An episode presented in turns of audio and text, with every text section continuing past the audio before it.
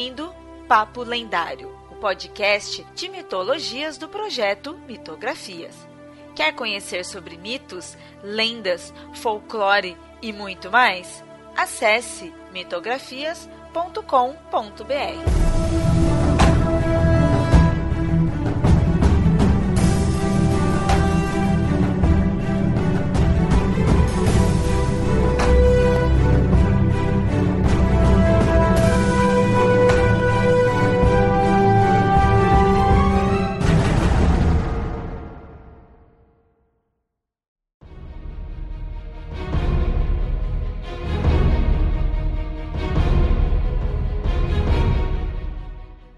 Bem, ouvintes. No episódio anterior, a gente conversou sobre os minoicos e como eles são anteriores aos gregos. A gente falou aí da religião deles e tudo mais. Mas quando a gente fala de Creta, que é a ilha dos minoicos, e de mitologia, a gente acaba lembrando do mito do Minotauro, que vai ser o episódio de hoje. E com isso, eu tô aqui com a Nilda. Olá. Com o Yamada. Alô, você. E com o Pablo, participando dessa vez aí do episódio. Oi, oi. Dessa vez, como disse, a gente vai falar do mito do Minotauro. E aí, no caso, esse já é realmente algo grego. Caso até se relaciona a Atenas, né, a cidade de Atenas, tem a ver com o herói Teseu, né? Então, isso daí vem depois do que a gente contou no episódio anterior. Lembra que a gente falou do auge, da queda e dos minoicos, agora já é um, um mito relacionado ao povo grego. Mas como a gente tinha falado no episódio anterior, é, a gente mostrou muito do, da importância ali do, do touro que tem para os minóricos, toda a imagem em si que tem. E aí, nesse caso, você vai ver essa imagem do touro no Minotauro. Não só no Minotauro, mas a gente vê isso nos cretenses, no caso. E interessante, porque assim, a gente vai mostrar essa narrativa do mito do Teseu e o Minotauro, né? É conhecido dessa forma, o Teseu sendo o herói, né? E o Minotauro o, o monstro, o desafio ali. Mas a gente nem precisa ficar falando em si do Teseu. Na verdade, o Teseu nem é o, o foco do episódio de hoje. Hoje é a parte voltada para Creta, né, o Rei Minos e o Minotauro, porque Creta, né, em geral, já é algo que tem bastante características, tem bastante coisa ali para falar. Essa acho que é uma das histórias gregas que mais dá destaque à Creta, né? Essa história do, do Minotauro.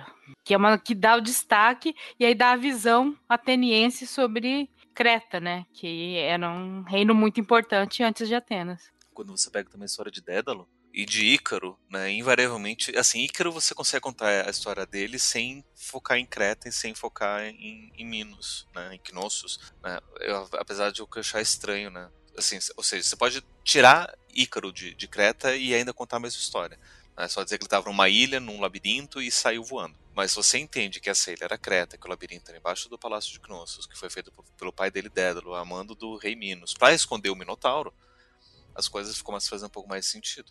Né? E aí você vê que todas essas histórias, de alguma forma, estão relacionadas né, de algum jeito. Sim, são. A gente vai ver durante o episódio, ouvinte, que essas são duas narrativas que se cruzam várias vezes. E por causa desses personagens. Especificamente por causa do Minos e do Dédalo. Isso que fazem a, essas narrativas se cruzarem. Mas é interessante aí, porque, que nem do Teseu, ele é o, o, protagonista desse mito, é o herói, e todo herói tem os seus desafios, né? Tem os oponentes ali, os humanos, né? Os reis, os déspotas que eles vão enfrentar, os monstros, né? O caso do Teseu é o Minos, sendo o vilão, né? Digamos assim, vamos pôr dessa forma, e o Minotauro como o monstro oponente. E aí também tem um elemento também muito comum em algumas narrativas, é a Ariadne, a gente vai falar mais dela aí na, no futuro. É comum que nessas narrativas os monstros, os monstros principalmente, né, mas os vilões em geral assim, seja só o antagonista, só o, o obstáculo ali. Acaba não tendo muitos detalhes. Mas nesse caso aqui a gente vê que tem isso, se você eh, lembrar do episódio anterior, a gente vê que é por causa de toda essa história que Creta tem. História, história mesmo, né? Não só é, narrativas assim tudo. Toda a história que Creta tem com a questão de ter um labirinto, de ter aquela adoração ao touro, de ter tido um ou vários, ou seja lá o que for, uma dinastia, o que for, referente a Minos, tem um, um antecedente para dar conteúdo para esses personagens que aqui no mito do Teseu vai ser usado como adversários. E aí a gente vê a complexidade que tem, né? Toda a questão de Creta em si. Por isso que dá para falar bastante aí desses personagens indo além do Teseu. O legal é que, para falar disso, a gente não precisa nem começar a falar direto aí do Minotauro nessa época em si. A gente volta mais passado antes e a gente começa com Zeus e Europa. Europa, sendo uma princesa fenícia, então ainda não era aí de, de Creta, né? Ela estava lá, de boa, no reino, de, do, no reino do pai dela. E aí Zeus viu ela e ficou encantado né, com a beleza dela. Como é comum, né? Você põe Zeus e alguma princesa, alguma mulher ali, já espera. Não precisa nem ser mulher, né? Muitas vezes ali já, já sabe o que vai esperar, né? E aí, no caso, ele se transformou num touro. Olha aí a imagem do touro, né? Um touro branco e se aproximou da princesa. Ela viu o touro ali, gostou do touro, foi e subiu né, nas costas ali do touro, montou dele. Logo que ela fez isso, o touro se levantou e partiu correndo com ela nas costas. Então foi levando ela, né? Partiu mesmo porque cruzou o mar e chegou em Creta. Quando, ou seja, praticamente raptou ela ali. Mas enfim, quando chegaram em Creta, finalmente eles transaram. Com isso, nasce três filhos, que é Minos, né, que é o que a gente mais vai falar aí, Sarpedon e Radamanto. E Zeus acabou dando como presente para a princesa um cachorro que ele tinha a habilidade de não deixar nenhuma presa escapar, um dardo que nunca errava o alvo, e Talos, que é um gigante de bronze que ele acabou se tornando o guardião ali da ilha. Muitas vezes você vê, é, ouvinte, descrito como assim, Talos sendo um, um robô. Mostra que ele não seria um ser vivo, bem uma criação mesmo, né? No, no, episódio anterior tem a história de que um pesquisador chamava Creta de primeira é, reino europeu. Provavelmente por causa dessa questão mitológica, né? O Zeus, o deus grego, que levou a Europa para essa ilha. Quer dizer, o cara pegou, juntou tudo num pacote só e misturou e, e transformou em realidade, né? Como a gente viu no episódio, Creta não tinha muito a ver com o que a gente chama de Europa hoje, nem no século XIX. Só aproveitando, fazendo uma adenda, foi um robô, mas pode ser até uma falha de tradução em relação ao autômato. Autômato é uma palavra grega bem antiga.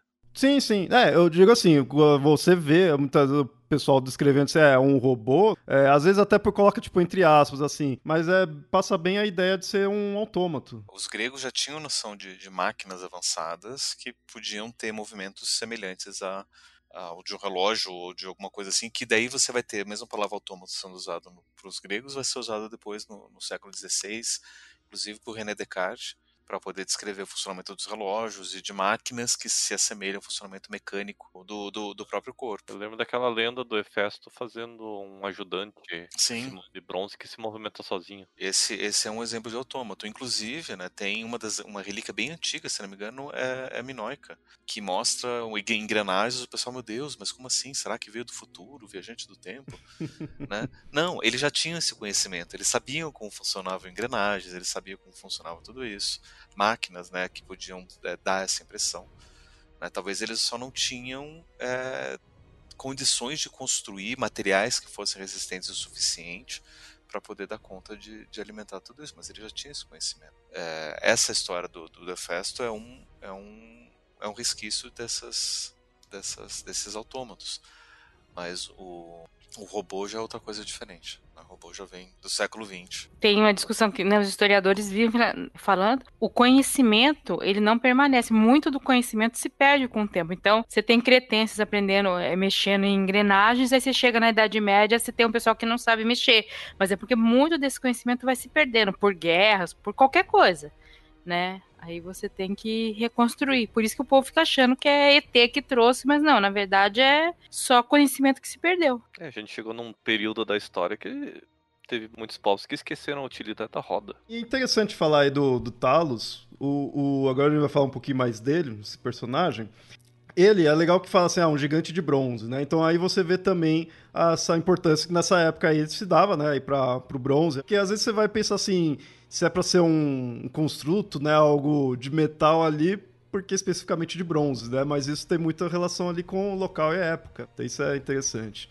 E A gente, quando põe essa questão de construção, de criação, assim, quando a gente vai colocar em alguma divindade grega, a gente pensa muito no Hefesto. E no Talos também tem a ver. Das duas formas que tem na versão da narrativa dele. Que o Talos ele tem uma versão que coloca que ele é, ele é neto de Zeus, mas aí ele é filho de um cara chamado Cres, que é o primeiro rei cretense. E daí que tá a relação do nome, de Creta, né? Esse Cres. E no caso ele seria pai de Hefesto. Eu não vou lembrar agora qual é o autor dessa versão, mas é uma coisa bem específica, assim, que normalmente você não vê o Hefestos tendo outros pais se não for né, os deuses mesmo ali. Então essa versão até nem, nem é tão conhecida. A que é mais conhecido, na verdade, que ele é esse gigante de bronze e aí ele é uma criação do Hefesto, que foi que Zeus deu de presente lá para a Europa e protegia a ilha. Ficava jogando rochas, né? Ali como é gigante, né? Também as rochas eram grandes. E jogava em quem tentava se aproximar, ou então ele tacava fogo. Uma coisa interessante desse personagem é que, como a gente tem em outros exemplos, outros heróis, na verdade, né? não que seja um herói, mas sim alguns heróis, é o fato de ele ser praticamente vulnerável, mas com um único ponto fraco que seria mortal, né? Que aí, no caso, ele tinha uma veia na perna. Então ele seria todo ali de bronze, mas na perna dele ele teria uma, uma veia. E ali era o ponto fraco dele. Tanto que ele morreu por isso. Quando Medeia, né, mais pra frente lá, chegou ali no local e perfurou essa veia dele. É aí que ele morre. É que eu não lembro se existe ou não. Acho que existe a associação que geólogo é tudo nerd. A gente tem um, uma formação geológica chamada depósito de talos, que são fragmentos grosseiros daqueles bem quebradiços que tem no sopé de montanha. Se descuidar, deve ter a ver com o nome talos. Porque o, o jogo não usa isso por, por nada. É, não precisa ir muito longe, né? Cretáceo ele surgiu por causa de uma descrição que foi feita em depósitos sedimentares de, de calcário branco que existia na ilha de Creta. Então, não tá muito longe, não. Igual eu vou ficar procurando locais com nome semelhante aos outros, aos outros períodos. Considerando que boa parte desses nomes mais antigos que se usam hoje na ciência foram dados no século XIX e que também estava na moda estudar mitologia grega, romana e usar esses nomes porque daí seriam mais, né, mais legais, né, mais, mais pomposos, né, mais clássicos. Não duvido. Não duvido que Talos tenha alguma coisa a ver com isso, viu? A Troia também tinha uma história de que tinha um gigante perto que ficava jogando pedras também, e depois ele foi derrotado. Tem uma coisa assim também. Então não é muito incomum essas cidades terem esses gigantes que jogam pedra e que justifica elas demorarem para ser conquistadas também, né? Pior é que se a gente pensar, né, pegar o que o Yamada falou lá dos, do, dos vulcões, imaginar que né, os antigos vinham essas montanhas e pedras saíam voando dessas montanhas, né? A única coisa que você poderia pensar era que alguém estava jogando lá de dentro. E essa região está recheada de vulcões também, né? então eu imagino que deve, deva ter uma certa é, não, não deva ser incomum, justamente nem a Nilda falou, né, você ter essas referências a, a, pedras sendo atiradas né, por gigantes de alguma forma. Você vê que os gregos eles estavam a um passo de criar mitologias parecidas com os japoneses, né, modernos. Eles criaram é, autômatos gigantes, gigantes de bronze e monstros gigantes, né? Só que Olha nunca só. teve um, uma lenda com o embate de um gigante mecânico com um monstro gigante. Ia ser muito mais legal se esses, se esses gigantes de bronze Imagina só, um, um, um gigante para cada, cada tipo de metal, um gigante de bronze, de ouro, um de prata, um de platina, sendo controlado por, por diferentes por heróis. heróis Aí ia ser Aí mais sim. legal. Olha só. Uma antecipação no Japão, né?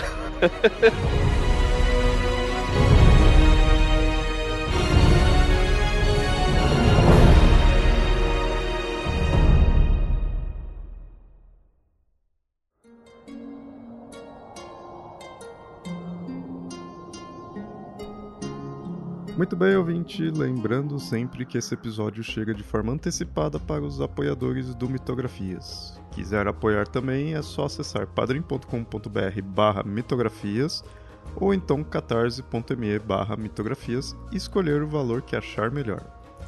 E agora vamos ao resultado do segundo sorteio de livros desse semestre. Quem venceu e receberá o livro A Bíblia da Mitologia é nossa apoiadora Mayra, Parabéns, Mayra. Logo o livro vai estar tá chegando na tua casa. E eu tô tão empolgado com esses sorteios que eu nem vou esperar o próximo episódio aí para anunciar o livro seguinte, que no caso será o Dicionário de História e Cultura da Era Viking. São vários autores e é organizado pelo Johnny Langer. Esse livro ele acaba complementando o dicionário de mitologia nórdica, do qual também fica a nossa indicação, pois ambos valem muito a pena. E então no próximo Papo Lendário já sai o resultado de qual apoiador levará esse livro, o Dicionário de História e Cultura da Era Viking. E mais um recado, esse que chegou de última hora. Vocês lembram do curso de tarot que anunciamos nos episódios anteriores? Bom, o pessoal de lá terá mais uma turma ainda esse ano. Então, para quem não participou da outra vez, segue aí a chamada deles. E em seguida a gente retorna com um episódio.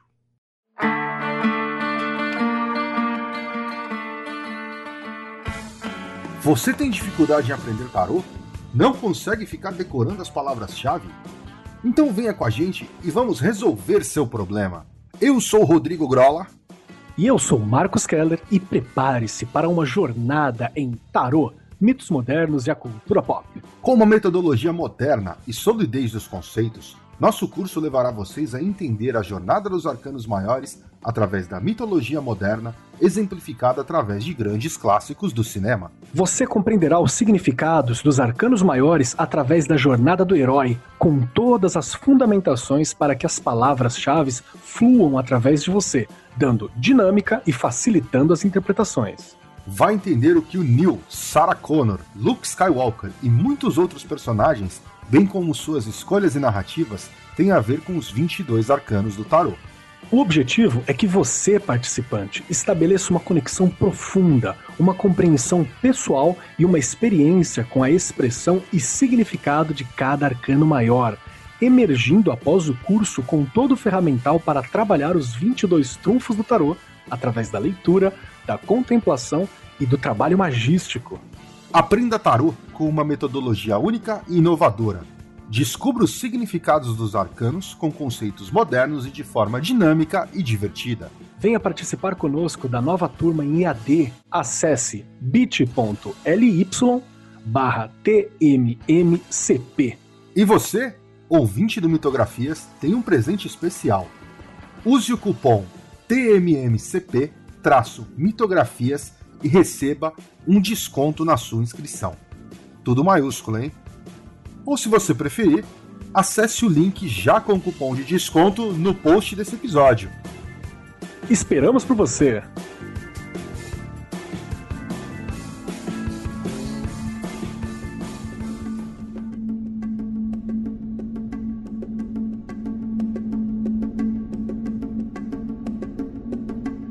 E aí, voltando a falar então da linhagem de Minos, é, a gente tem ele e seus dois irmãos. Eles foram então criados pela Europa e pelo marido dela. Né, que aí Zeus lá teve eles e caiu fora, né? Voltou lá pro, pro Olimpo. Como pai é quem cria, né? Então o pai deles, na verdade, foi o marido aí da Europa que criou eles. Que aí, no caso, é de, o, é o rei Asterion. Aí ele era o rei da época, rei de Creta. Não sei por que cargas d'água. O Dante Alighieri, quando escreveu a Divina Comédia, falou que tinha três juízes do inferno. E esses três juízes eram Minos, Sarpedon e Radamanto. Não é o Sarpedon, é o, mas é o Radamanto. São é, os dois é, irmãos. Minos, o... Radamanto e. É, é isso. Minos, Radamanto e mais, mais um. Não sei, por, é, não sei porque a cargas d'água ele escolheu esses três. Né? Não sei que referência tem a juiz a, de mortos porque essa é uma coisa que foi colocada por, por Dante, né? Porque na, na, história deles eles não dizem que eles foram para o inferno ser juízes do lado de Hades, mas está lá no Dante Alighieri. E daí eles viraram cavaleiros de Hades. Eu não encontrei nenhuma referência antes de Dante que mostra Minos e Radamanto e Iaco como juízes de qualquer coisa. Só fazendo uma nota aqui, no momento da gravação, ficamos em dúvida de onde seguia a origem desses três juízes do submundo. Pesquisando mais a fundo, vemos que o filósofo Platão já cita eles como juízes do submundo. E, nesse caso, Eaco julgava os europeus, Radamanto os asiáticos e africanos, e Minos seria o juiz com a decisão final. Inclusive, esse será um tema que a gente pode se aprofundar futuramente. Mas agora aí a gente continua com o episódio. Radamanto é atribuído o papel de ter escrito as, as leis de Creta. Talvez por isso. Já é jurista lá de Creta, vai ser jurista aqui no inferno também. Pronto, acabou. E aí o Asterion, que era o rei de Creta e que cuidou aí dos, dos três filhos, quando ele morreu, os três começaram a brigar pelo trono. E cada um, né, falando que tinha o direito ali de, de ser o próximo rei. É, o Minos ele defendia que ele tinha o direito divino ao trono e que ele iria provar isso, fazendo com que tudo que ele dissesse, tudo que ele quisesse, os deuses iriam atender ele. E pediu um touro pro Poseidon e que aí esse próprio touro ele iria sacrificar para o próprio deus. Poseidon iria enviar um touro e ele sacrificaria para o próprio deus. Forma dele provar também para os irmãos dele que ele tinha o direito, já que ele pediu isso para Poseidon e se o deus cumprisse, então quer dizer que os deuses estão do lado dele. E de fato foi o que ocorreu. Poseidon cumpriu a parte dele desse trato. O Minos pediu um touro e surgiu do mar um touro. Então aí os irmãos dele viu que, ah, beleza, né? Então o cara tem ali a palavra ali com, com os deuses, né? O que ele quer, ele consegue. Então, beleza, ele conseguiu o reinado. Só que assim, Poseidon cumpriu a parte dele. O rei já não. Ele resolveu guardar o touro para si mesmo. Em algumas versões mostra que ele colocou até um outro touro para ser sacrificado no lugar, né? Desse daí. E ele ficava lá passeando, ostentando o touro que ele tinha. o Poseidon ficou puto com isso. Já é um deus já estressado, né? Ficou mais estressado ainda. Para se vingar, teve uma primeira vingança que às vezes nem é relatado tanto, apesar de do resultado ficar mais conhecido, mas primeiramente o Poseidon ele fez o touro ficar louco né? Essa foi a primeira vingança que o Poseidon fez com o Minos. Daí que veio o Touro de Creta. O Touro de Creta, e, e, tipo, esse nome, né, Touro de Creta, é conhecido por ser um dos 12 trabalhos do Hércules, em que ele ia lá capturar o animal e ia levar para o rei Euristeu, outro rei dando problema, e, e o Hércules consegue fazer isso. Minos não quis ajudar, falou, eu não vou me envolver nisso daí, né? não tem nada com isso, mas ele foi lá, conseguiu pegar o, o touro e levou. O Hércules levou só para mostrar ele pro rei Euristeu, não chegou a matar. Mais pra frente, o touro acabou sendo solto ali na cidade de Maratona, e aí causando problema com ele, onde ele tava, que tava um maluco, né, o touro, o touro ficou louco. Só o povo correr. É. aí que na verdade é a corrida de maratona. O pessoal tem aquela outra história, mas de repente a verdadeira é essa. Ele estava fugindo do touro. É. aí, nesse momento aí que ele estava lá enfurecido em maratona, o Teseu conseguiu capturar ele e sacrificou. Só que aí sacrificou ele para Apolo. Ou seja, o Poseidon ficou sem nada, né? Tipo, vai lá, entrega o touro, né? Faz o touro tudo para receber o sacrifício. Quem recebeu no final dos contos foi o Apolo. Só que essa questão aí do touro de Creta, a gente falou nessa ordem assim, parece que uma coisa logo depois da outra, mas não. Isso é até meio que já fora do mito aí do, do Minotauro, do Minos. Mesmo que tenha sido o Teseu, né, que matou aí o touro, já é uma coisa meio fora, né? Não, não, não se envolve tanto no mito, na parte mais conhecida do, do mito de Teseu e o Minotauro. Mas é para mostrar que a primeira vingança do Poseidon foi essa de enlouquecer o touro. Porque aí, antes, na verdade, do Hércules ir capturar o touro, o touro também ainda é importante para essa história aí, né? Ele é, é, bem importante, né? Pacify, que é a esposa do, de Minos, tava também puta da vida com ele, com o rei, por causa das traições. Ele traía direto ela. Puxou o pai biológico. Tá sempre constantemente traindo ela. Uma das versões dessa traição até conta que ele raptou Ganímedes, Bem estilo no, mito de Zeus, né? Que às vezes coloca Zeus tendo raptado Ganímedes, mas aí tem uma versão que põe que Minos que raptou ele e colocou como amante. Isso daí, agora eu não vou lembrar de cabeça quem que é o autor grego lá, o autor antigo que conta isso daí, mas ele põe para isso daí mostrar a questão da pederastia. A gente tem que lembrar que, por mais que a história do Minotauro seja uma história grega, você ainda tem todo aquele. É, toda aquela coisa. toda aquela importância que de Creta tinha, toda a importância da cultura cretense, né? E você tinha que dar um jeito de diminuir esses reis, né?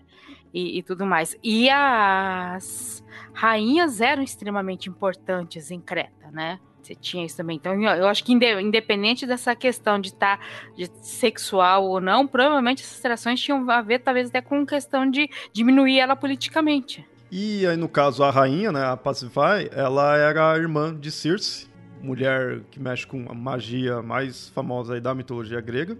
Ela é irmã dela e também mexia com magia. E aí ela lançou uma maldição ao marido dela, em que toda outra mulher com que ele dormisse, eh, ela iria morrer devorada por serpentes que iriam sair dos poros do próprio rei. Então, uma coisa bem bizarra, assim. Ela dorme ali com o rei, aí acorda no outro dia, tá saindo as serpentes ali da cara dele, né? Bem bizarro. Isso foi a da Pacify, né? Fazer isso daí.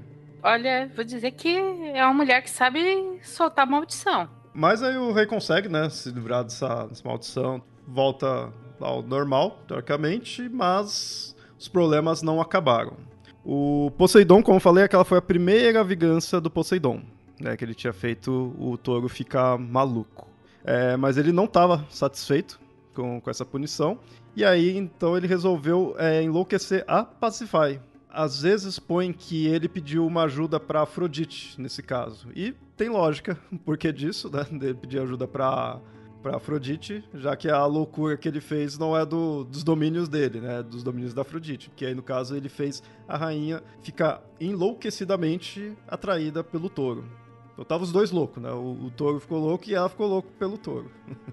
É, eu ia falar que isso é algo estranho, e realmente é estranho, mas a gente tá falando de mitologia, né? Então, relações assim não são. São estranhas, mas não são incomuns. Você vê o relacionamento que Zeus teve, isso a da Pacify seria normal, em comparação ao que Zeus já fez. Mas ainda assim, por mais que isso não seja algo tão incomum, né, essas relações desse tipo, ela precisou de uma certa ajuda para conseguir o que ela queria tanto. E aí ela pede ajuda para Dédalo. Mais pra frente, ouvinte, a gente chega a falar, a gente vai falar aí mais de Dédalo, mas nessa, nesse momento ele já estava aí em Creta, né? Ele não é de Creta, se não me engano, ele é ateniense.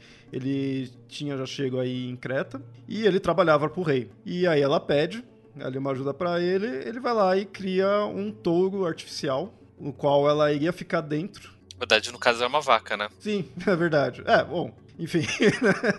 Seria uma vaca né, artificial, qual ela ficou dentro desse construto, e aí eles iriam conseguir transar. Ela, a rainha e o touro.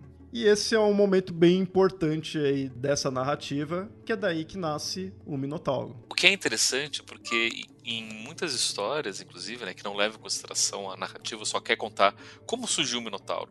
Diz que Zeus foi em forma de touro para poder é, copular com, com a esposa do Minos, às vezes nem dá nome para ela. Porque Zeus se mistura de se fantasia de tudo para poder transar com, com as suas amantes, se fantasia, se fantasia até de chuva, né, para poder chover sobre sobre a mãe do do, do, do, do Perseu. Né? Então, por que não se fantasiar de touro também para poder entrar lá no meio, né, e, e, e fazer tudo isso? Né? Então, uma tem algumas versões que colocam o Minotauro como filho de Zeus, fruto dessa, dessa união. Porém, não faz sentido, levando em consideração que Perseu não é meio chuva, meio humano.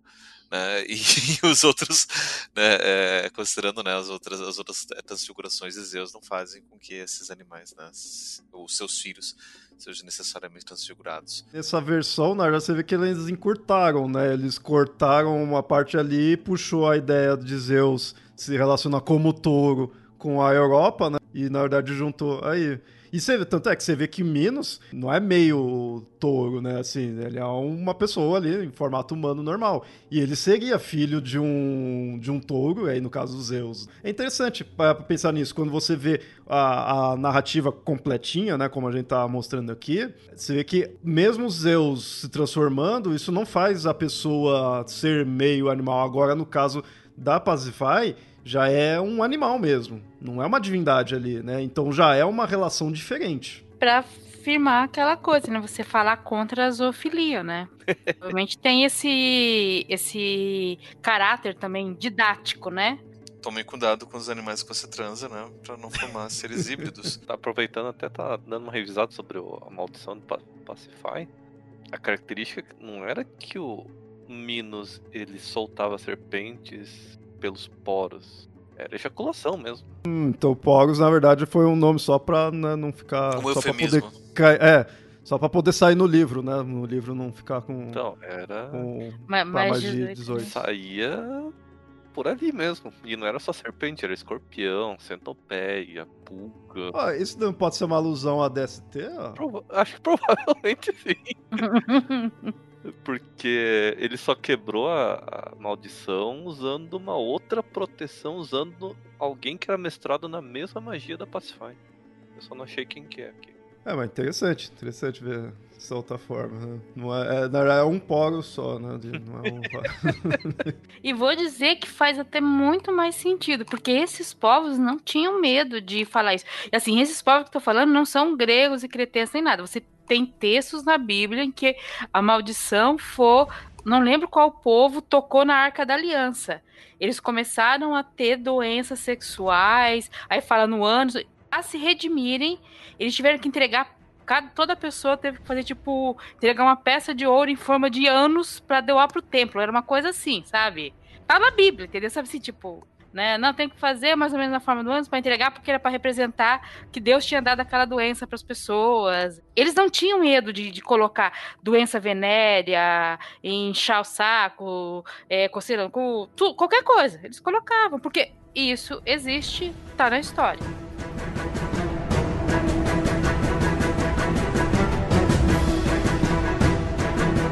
Bom, e aí, voltando ao Minotauro, o Minos ele ficou né, ali assustado e até tipo envergonhado, né? Com essa criatura envergonhada, uma pelo, né?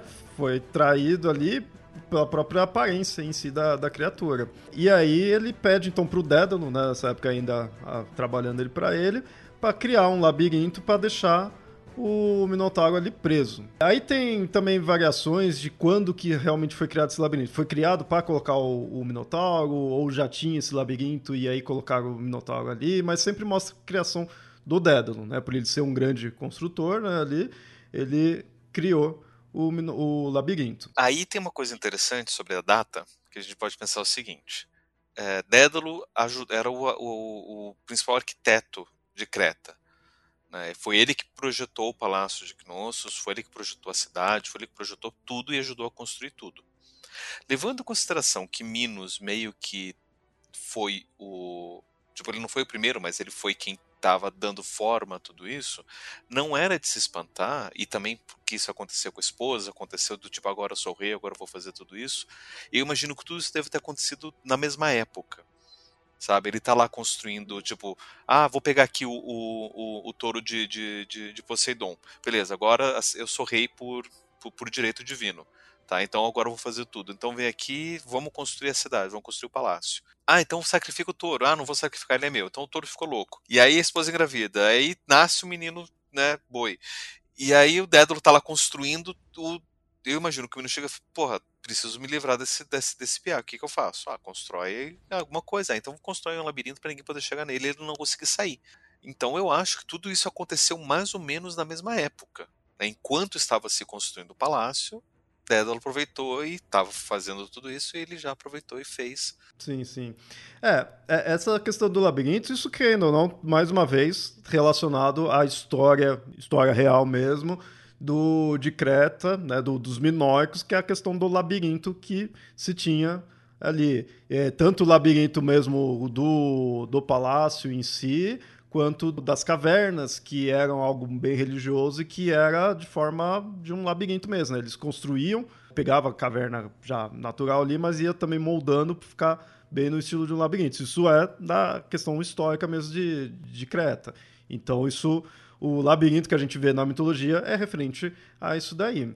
Tanto que o labirinto, quando você eh, se aprofunda mais na narrativa do, do Minos, a gente vê que o labirinto não é só referente a prender ali o Minotauro. Ele também tem uma ideia de que o Minos ele se retirava de nove em nove anos para ir no labirinto para prestar contas sobre os atos dele, né, o governo dele perante Zeus. Aí, se o deus estava descontente com o governo do rei, ele tinha que ficar ali por um tempo. E quando tiver satisfeito, Zeus permitia ele retornar para casa para voltar a reinar por mais nove anos. Você vê que isso daí, ele ficava num labirinto, então tem a ver com essa ideia de ter né, labirintos no locais, do Dédalo ter construído um labirinto e tudo mais. E essa questão do 9, 9 anos, a gente vai ver mais para logo em seguida aí, relacionado com a punição que Atenas sofria de Creta.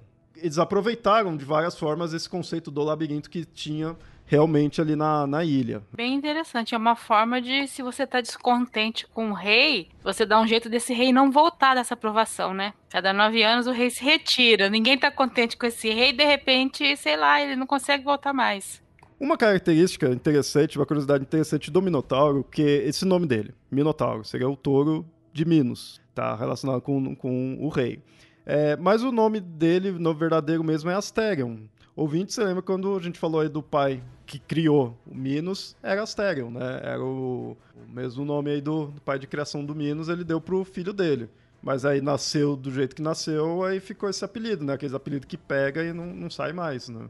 Bom, e aí seguindo a narrativa do Minos, é, a gente vê que o rei ele acabou entrando em conflito com a cidade de Atenas para vingar a morte de um dos filhos dele, que é o Androgeu. Lembro que também ele transava com um monte de mulher, tudo, e aí também ele tinha vários, vários filhos. Aí um dos seus filhos, né, Androgeu, ele tinha vencido os jogos em Atenas, então aí a gente já começa a ver o embate começa a ter de Creta com Atenas. E aí, com isso, por inveja do rei Egeu, que na época era o rei de Atenas, ele acabou sendo morto, né, o filho do, do Minos. E aí, nisso que teve a guerra. A guerra durou muito tempo e não estava acabando. Atenas estava se ferrando com isso. Né, a guerra não acabava e Atenas se ferrava. E além disso, ainda acabou vindo uma peste atingindo a cidade. Essa peste, na verdade, foi um pedido de Minos para Zeus. Então, Minos tinha ali os deuses tudo ao lado dele, né? Porque ele passou a perna no Poseidon, mas tipo, inicialmente Poseidon confiou nele. Pediu para Zeus, era o próprio pai dele, né? E Zeus ajudou. A peste estava destruindo tudo ali em Atenas, junto com a guerra. E aí o rei, o rei Egeu, desesperado, vai até o oráculo de Delfos, sempre no oráculo de Delfos, né? É, tentando saber o que fazer, o que poderia fazer.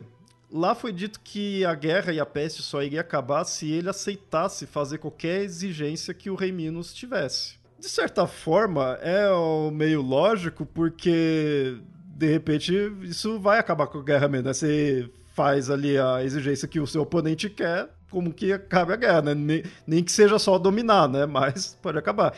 E querendo ou não, isso, a peste dentro da mitologia é porque Minos pediu para Zeus. Mas ter peste, principalmente nessa época aí, em época de guerra, em local, né, e época de guerra, é extremamente comum. Por isso que é comum também você ver muitas narrativas aí, tá tendo a guerra e também tem uma peste, né? Porque vai, vai junto. Tá todo mundo se matando, todos os recursos de comida tá indo pra guerra. Por que será que deu um o povo ficou doente, né? É, é, é Deus, castigo divino. o rei Egeu, então, ele aceita a exigência do rei Minos é que ele seria obrigado a enviar sete homens e sete mulheres jovens, de tempos em tempos, para a ilha de Creta, que aí iria servir de alimento para o Minotauro. Aí essa questão do tempo que eles fazem isso varia. Às vezes fala que é anual, às vezes fala que é de 7 em 7, às vezes fala que é de 9 em 9. O que eu mais encontro é falar que é de 9 em 9. Que aí, muito semelhante a esse que a gente tinha falado anteriormente do próprio rei se retirar de 9 em 9 anos. E aí, então, Atenas fica abaixo de, de Creta, acaba tendo que pagar isso. Então, ferra ela, né? ferra a cidade. E aí, para acabar com isso, que é aí que começa a parte mais famosa do mito, né? Que é quando Teseu vai enfrentar o Minotauro para acabar com essa dívida que Atenas tinha que pagar para Creta. Ele, o Teseu, no caso, ele era filho do, de Egeu. É, algumas versões vai pôr que ele realmente era filho de Egeu. Outras vai colocar que Poseidon se transformou em Egeu e aí então ele é filho de Poseidon. Ou então que a esposa de, de Egeu, ela dormiu né, com o marido dela, ali normal, e aí logo em seguida foi e dormiu com Poseidon, né? Então, aí também seria filho de Poseidon, né? Fica essa questão. Mas, indiferente, né? É, indiferente no sentido assim, ele é um herói e tem muita relação com o Egeu mesmo, sabe? Questão de paternidade, tudo ele tem. A narrativa dele se prende muito à figura do rei mesmo, né? mesmo que de repente ele seja filho do Poseidon. E aí o Teseu ele se coloca como uma das pessoas a serem sacrificadas ao monstro. Aí ele chega em Creta e lá a princesa Ariadne, que é a filha do rei Minos, se apaixona por ele.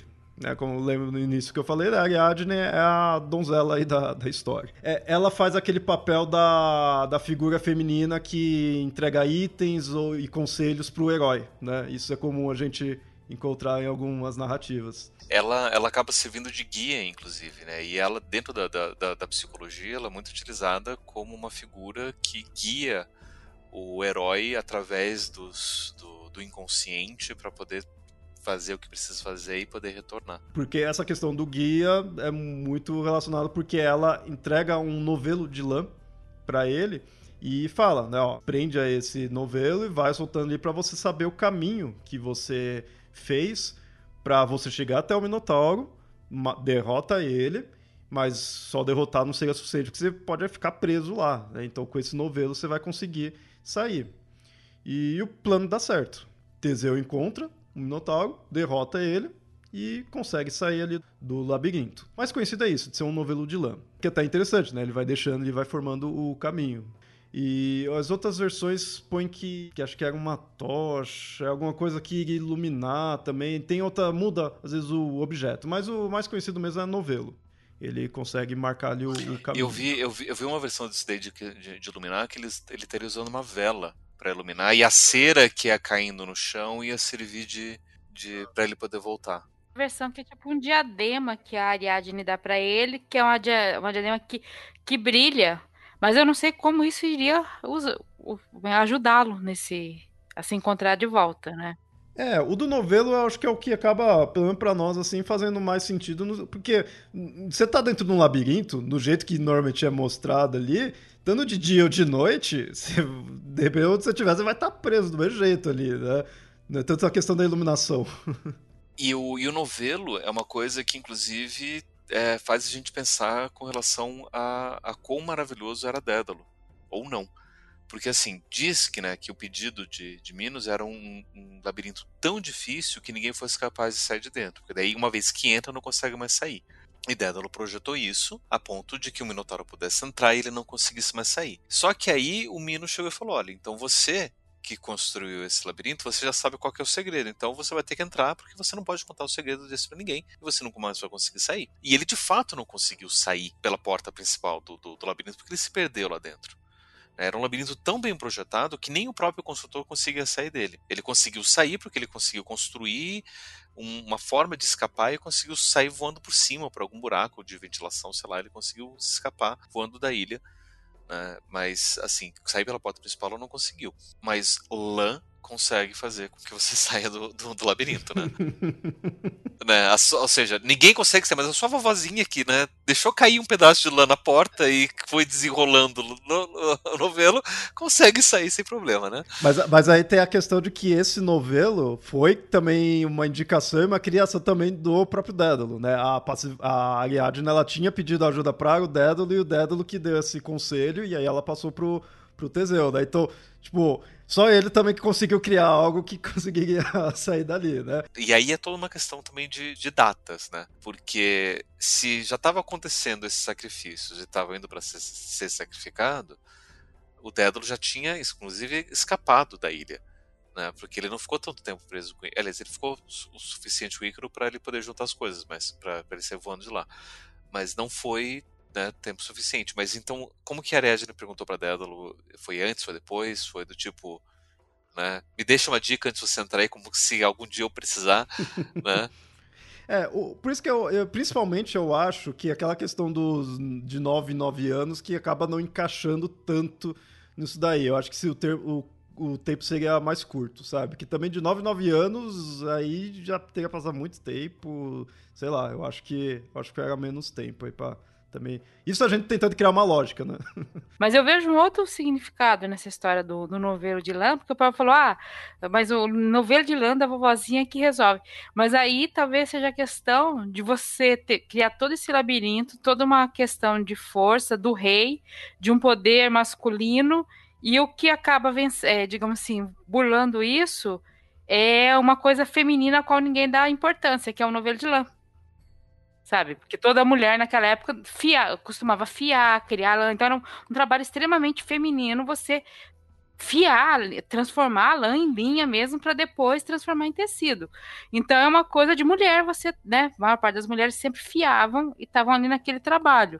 E aí o que consegue contornar tudo isso é o feminino, não é o, o masculino, não é a força, não é nada disso, é o, a ajuda feminina, né?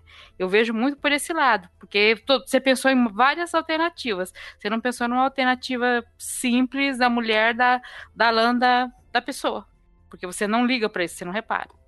E, e aí, esse novelo de lã ajudou ele a sair do labirinto, mas aí eles também aproveitam e escapam da ilha, né? Também não adiantava nada eles ficarem lá, né? Então eles conseguem ali escapar junto. E em seguida, é, eles vão para a ilha de Naxos. Aí já começa a ter é, várias versões e uma põe que eles ficaram lá por um tempo ali e no dia seguinte, né, numa noite, no dia seguinte Teseu pega e vai embora e deixa ela lá. Isso é uma versão. Tem outra que põe que o Dionísio, né, o deus Dionísio, se apaixonou por ela, raptou ela e levou ela para o Olimpo, transformando ela numa deusa. Mas essa ideia de ser o Dionísio em si, isso pode estar relacionado com o fato de originalmente a própria hum, Ariadne ter sido considerada uma deusa minoica da vegetação. No mito a gente vê ela só como uma princesa, mas para os minoicos, ela seria, teria sido uma deusa mesmo, e da vegetação. E aí é interessante a gente ver como é que, como é que as histórias são contadas por quais povos, né? Ariadne, sendo uma deusa minoica, quando vai ser contada pelos gregos, perde o status de divindade, ou pelo menos provisoriamente. Ou precisa ser justificado como que ela vai ser, então, é, considerada uma deusa, mesmo levando em consideração que ela é neta de Zeus ela já tem é, ascendência divina, então ela poderia ser considerada pelo menos uma semideusa. Ela não só é neta de Zeus, como tem uma versão em que Pasífae, a mulher do Minos, é filha de Hermes. Hermes não, desculpa, Hélio, deus do sol, uma coisa assim. Também teria origem divina. Então seria prima também, uma prima neta.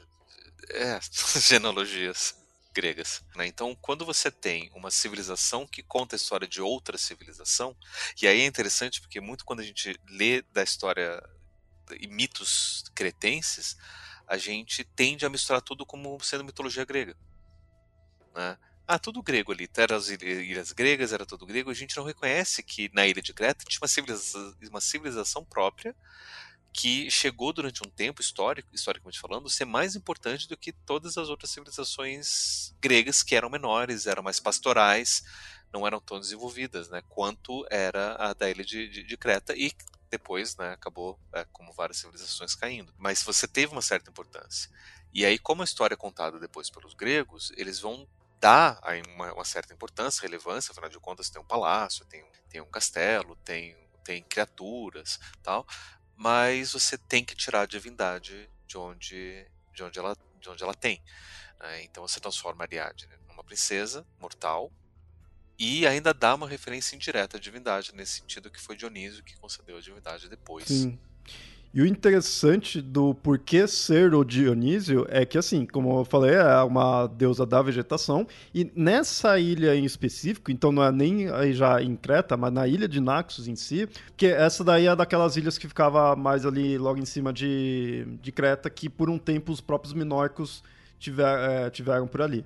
E então ela tinha né, um culto ali. Mas foi superado pelo do Dionísio. E aí a gente tem que lembrar que o Dionísio ele também é uma divindade relacionada à vegetação. O pessoal coloca ele muito só a questão do vinho, né? Popularmente é visto o Dionísio do vinho, coisa assim. Mas com isso, né? Relacionado à vegetação. Então ele tem principalmente algumas versões que liga ele mais próximos ao, ao orfismo, né? Ele está muito relacionado à vegetação. E aí o culto dele superou o dela, né? Por isso que ele põe também essa relação. Vou, vou dar só um relato pessoal. A primeira vez que eu entrei em contato com a história de Teseu e Minotauro foi na televisão na década de 70 com o sítio do Pica-Pau Amarelo, que teve todo um arco do, das crianças do sítio indo conhecer o Minotauro e tal. Tem toda uma história assim. E, de repente, chegava na última semana, matava o Minotauro, Teseu entrava no navio, tudo. De repente, aparecia um deus, do nada, que ficava com a Ariadne. Ela ficava chorando porque o Teseu abandonou ela. E aparece o Dionísio você fala, mas o que, que esse deus tem a ver com isso? Eu acho que foi o primeiro deus ex-machina que eu me dei conta na vida. Porque, assim, de repente, no último capítulo, não, a Ariadne não vai ficar triste. Ela tá lá com Deus. Você... Uai, o que, que aconteceu? Da onde que surgiu esse Deus? Porque ele não aparece em nenhum momento na, na adaptação da década de 70, na, na TV do sítio. Ele não aparece em só nesse momento final, né? Daí depois eu falei, gente, isso é Deus Ex Machina, né? O Deus aparece no final, vou levar ela embora e, e tudo bem. Essa é uma coisa que me espanta, porque no livro do Monteiro Lobato, que ele tem um livro chamado, uma história chamada Minotauro, não é esse o final da história de longe. Teseu nem aparece na história do Minotauro. O do Minotauro foi um dos primeiros que eu li, inclusive, né? Porque eu gostava na época de mitologia grega. Meu pai tinha a coleção dos livros Monteiro Lobato. E daí, eu conversando com ele, ele falava: ah, Monteiro Lobato tem umas coisas de mitologia. Ah, deixa eu ver. Daí, o Minotauro, deixa eu ler. Foi, se não me engano, foi a primeira história do Monteiro Lobato que eu li, o Minotauro. Mas assim, a história se passa logo depois das Renações de Narizinho. Que eu tive que ler depois para poder entender. Nas Renações de Narizinho, Narizinho se casa com o rei.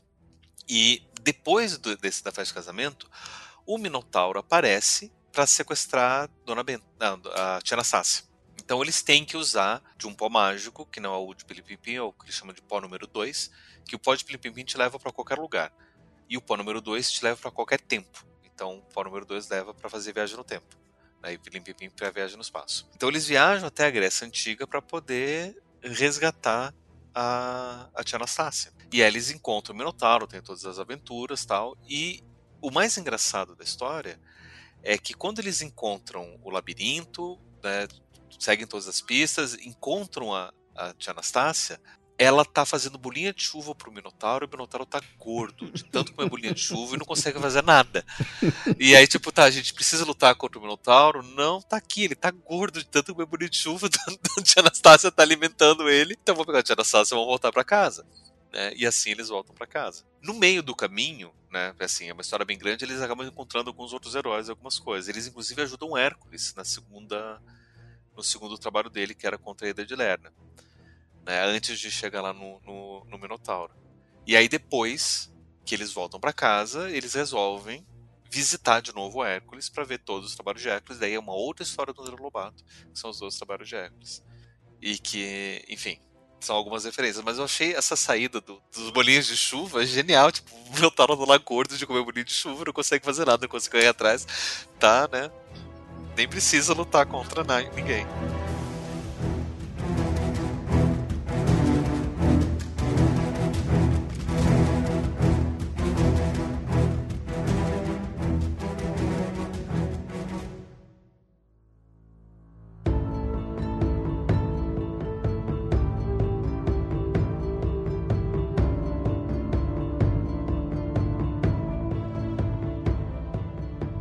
Geral, esse daí é o mito do Minotauro em si.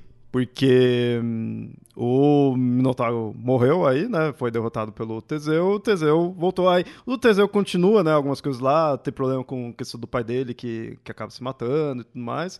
Mas a questão do obstáculo com, do Minotauro, né? Referente ao mito do Minotauro, termina aí com a morte dele.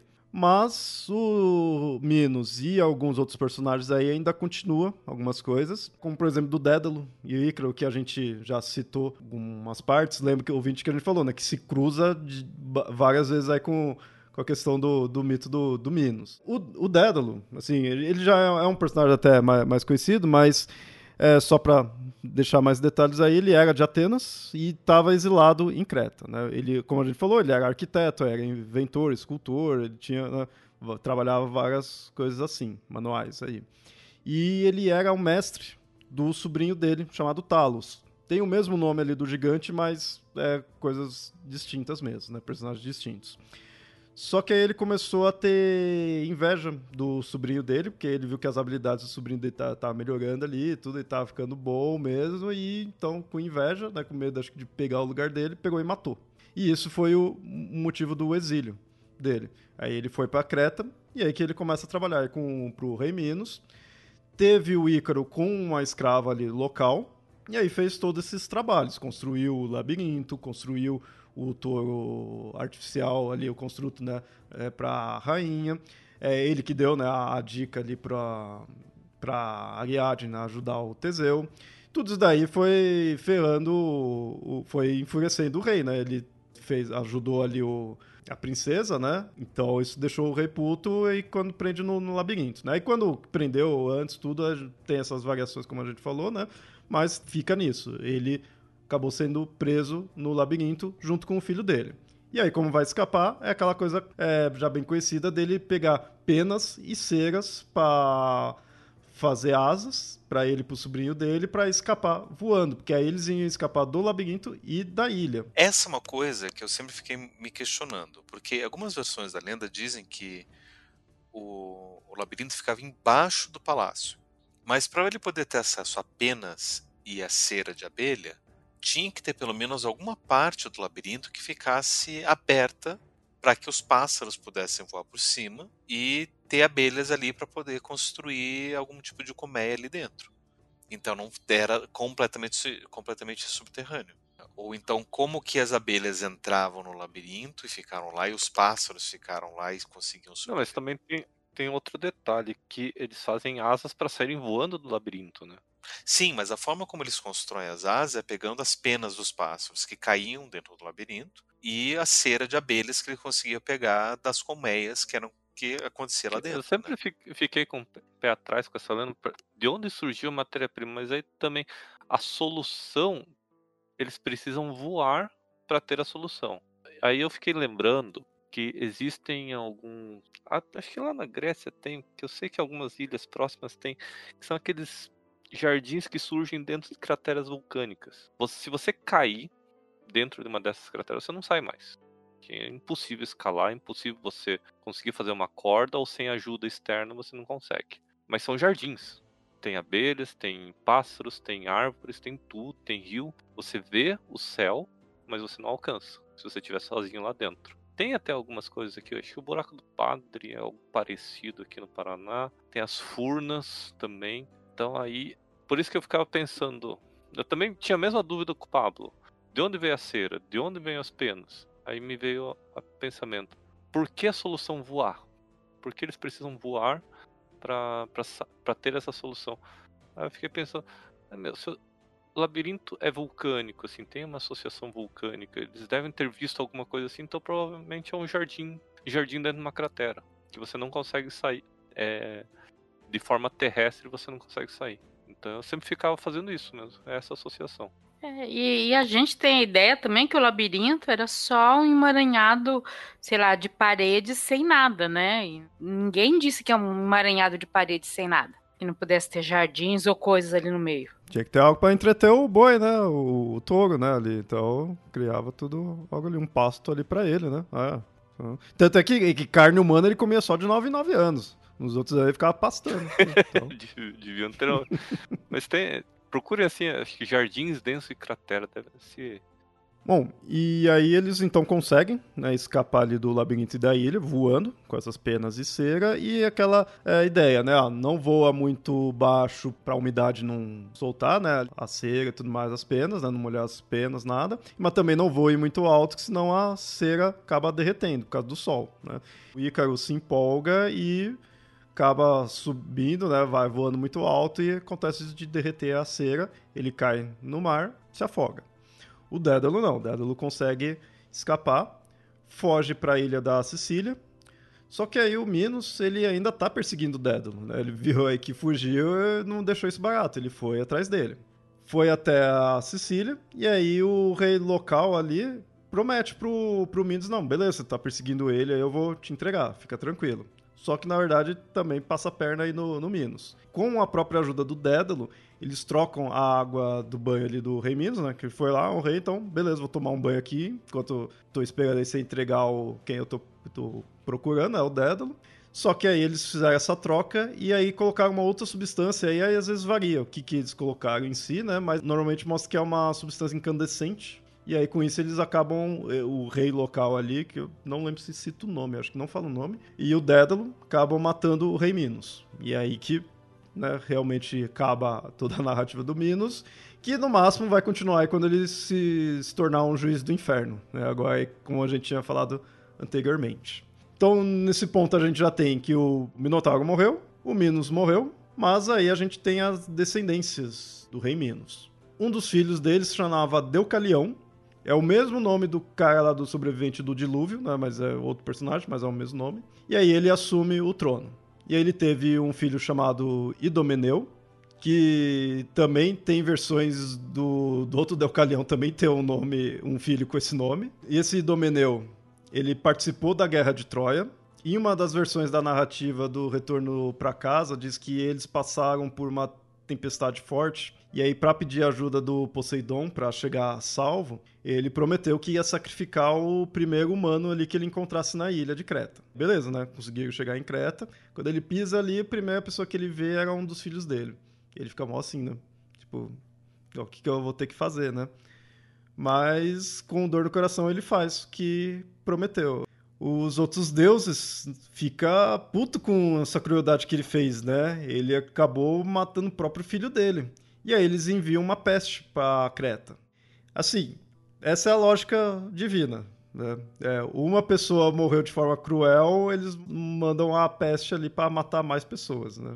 E aí a peste só passou quando o rei se exilou. O, outra curiosidade também que a gente vê disso daí é que você viu que os deuses ficaram putos com ele porque ele cumpriu a promessa do sacrifício que ele fez. E o Minos, ele tinha também se ferrado por causa que ele não cumpriu a promessa que ele fez do sacrifício.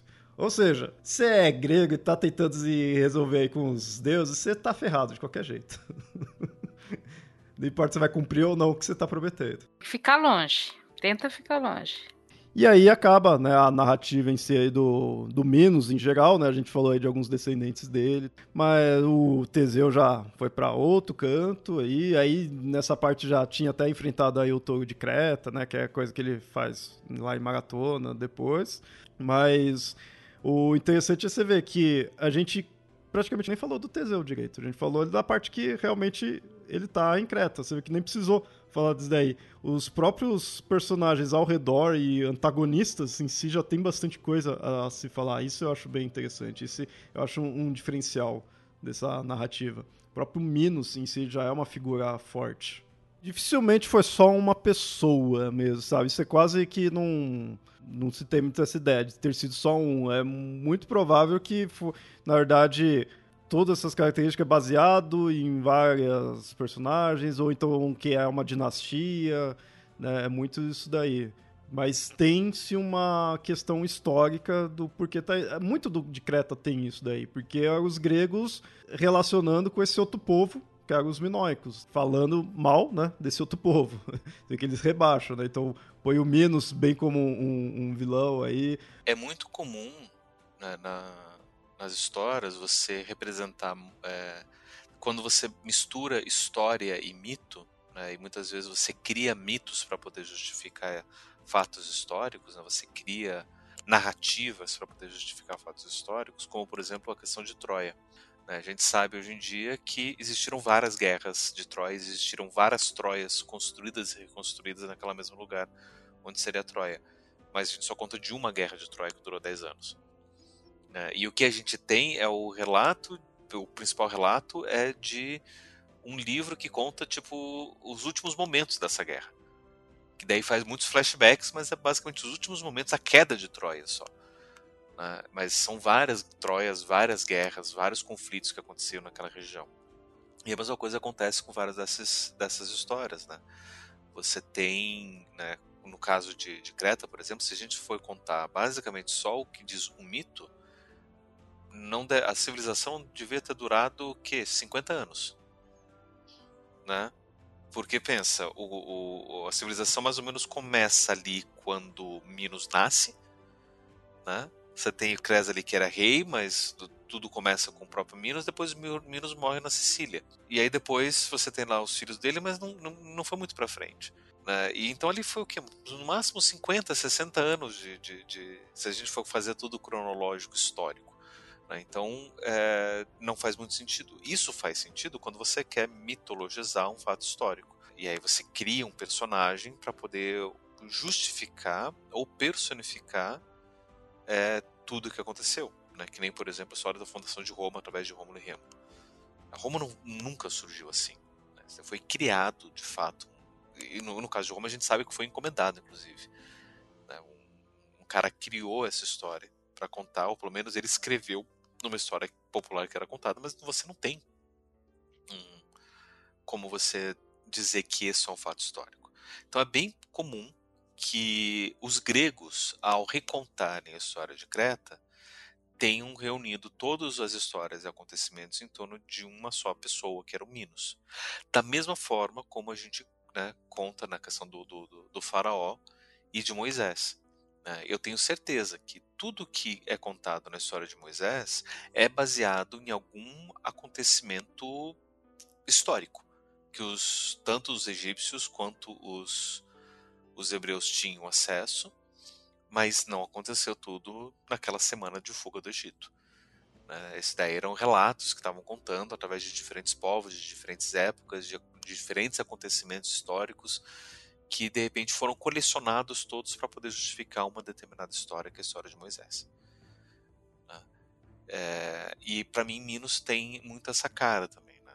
que é um personagem que foi mitologizado para poder justificar uma série de, de, de, questões históricas. A mesma coisa do Minotauro.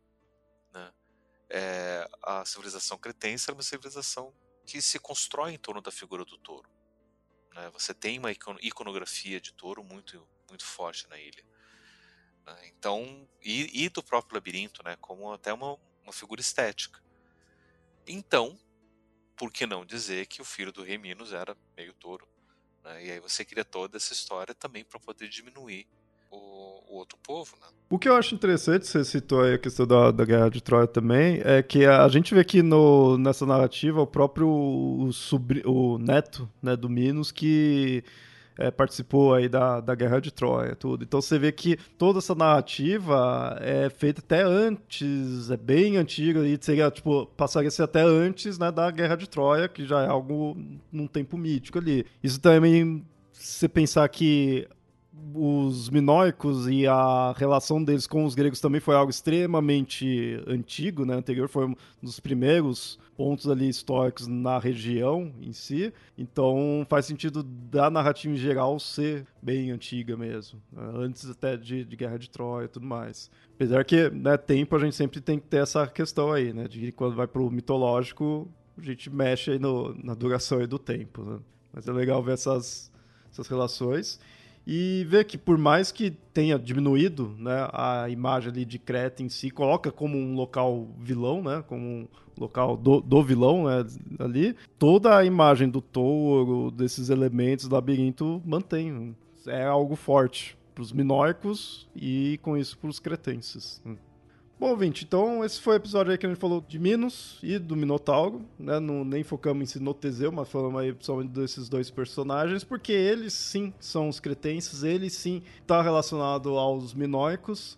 Com isso a gente conclui o que a gente começou no episódio anterior, do qual a gente falou aí do auge que era dos minóicos, e nesse a gente fala já da versão grega, que é aí a narrativa do Teseu e o Minotauro.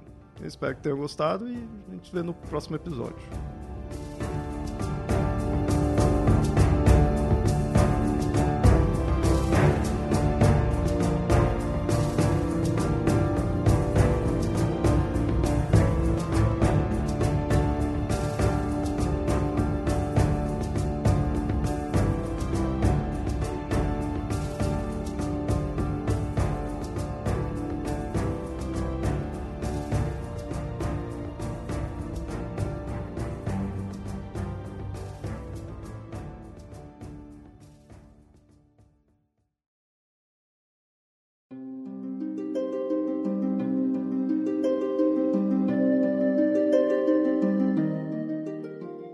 Muito bem, ouvinte, gostou do programa? Então compartilha aí nas redes sociais e se não nos segue por lá, saiba que estamos como Papo Lendário no Facebook e arroba mitografias no Twitter e no Instagram. E comente o episódio, tanto no site quanto por e-mail em contato@mitografias.com.br. E até o próximo episódio.